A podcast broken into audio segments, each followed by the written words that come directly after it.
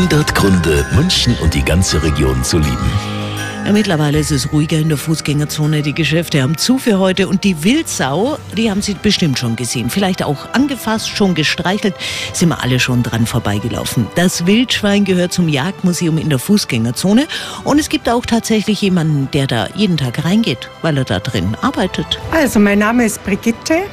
Ich arbeite im Jagd- und Fischereimuseum in München in der Fußgängerzone und ich liebe mein München, weil hier einfach immer Trubel ist und oft die Sonne scheint und die Leute gut drauf sind und ja, macht einfach Spaß hier. 100 Gründe, München und die ganze Region zu lieben. Eine Liebeserklärung an die schönste Stadt und die schönste Region der Welt.